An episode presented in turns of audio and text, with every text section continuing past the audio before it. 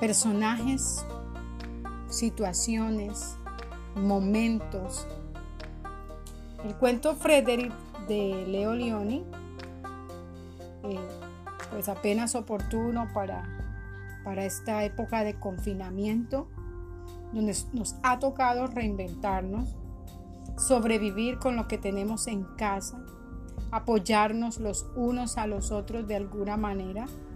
Eh, y ese, ese espacio, ese momento de reinventarnos nos ha llevado a descubrirnos a nosotros mismos, a sacar el potencial que tenemos dentro, a explotarlos y a descubrir nuestros talentos y nuestras fortalezas. Entonces, eso es lo que se pretende con este, con este cuento.